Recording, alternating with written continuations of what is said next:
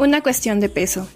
Las dietas extremas de idols coreanos y los estándares de belleza.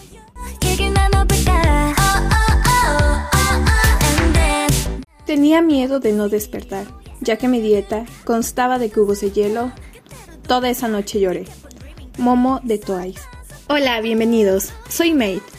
Como en todo el mundo, la importancia sobre la apariencia física es muy importante, pero en Corea es aún mucho más de lo normal.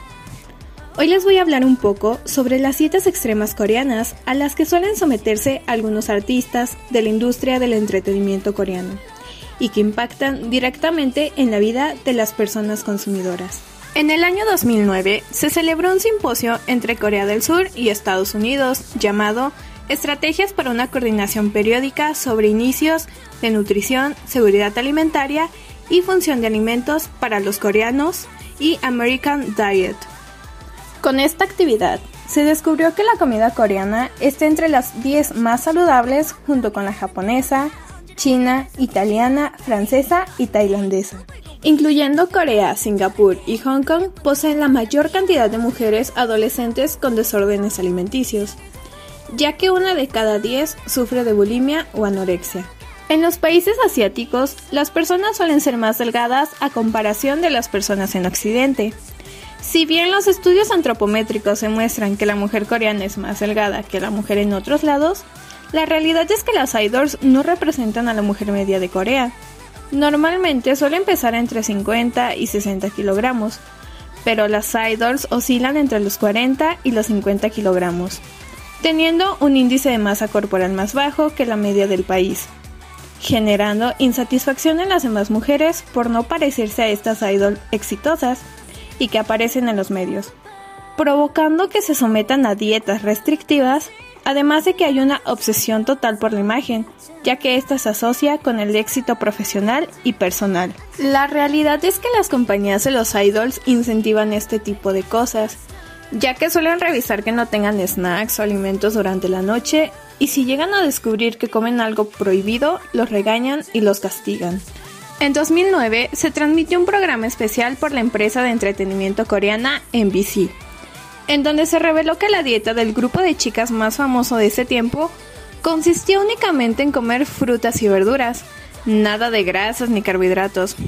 Podría ser vista como saludable, pero la realidad es que el consumo de calorías oscilaba entre las 800 kilocalorías diarias. Uno de sus representantes justificó estas dietas diciendo, debido a que las celebridades aparecen en los medios, su dieta no debe ser igual a la de la gente normal. Otra de las idols más populares de Corea llegó a decir que su dieta consistía en que el desayuno bebía un vaso de leche, comía un plátano y una porción delgada de pollo. En la tarde comió una pequeña ensalada de verduras con arroz integral y en la cena únicamente dos camotes. Una de las dietas más peligrosas conocidas fue la de Xiumin de EXO.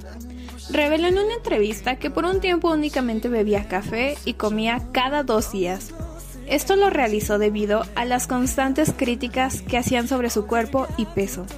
Llegó a pesar 53 kilos. Si bien todas las dietas extremas son muy peligrosas, es importante destacar la de Changmin de 2EM.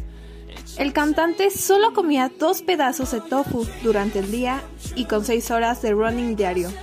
Logró perder 84 kilogramos. Todas estas dietas son llevadas al límite y por supuesto son cero saludables y cero recomendables. Es importante hacer conciencia sobre la alimentación correcta. Cada vez es más sencillo acceder a la información de todo el mundo y por lo tanto predisponernos a un desorden alimenticio o a querer seguir todas estas modas. Es innato querer vernos mejor, pero estos estándares nos afectan y desde la adolescencia comienzan a seguirse con el objetivo de querer verse mejor. Lo más ideal siempre será acudir con algún nutriólogo que pueda orientarnos de acuerdo con nuestras necesidades personales para asegurar nuestro bienestar físico y mental. Con esto concluimos un capítulo más de nuestro podcast. Recuerden siempre que la alimentación es para tener una mejor salud y no únicamente para la cuestión estética.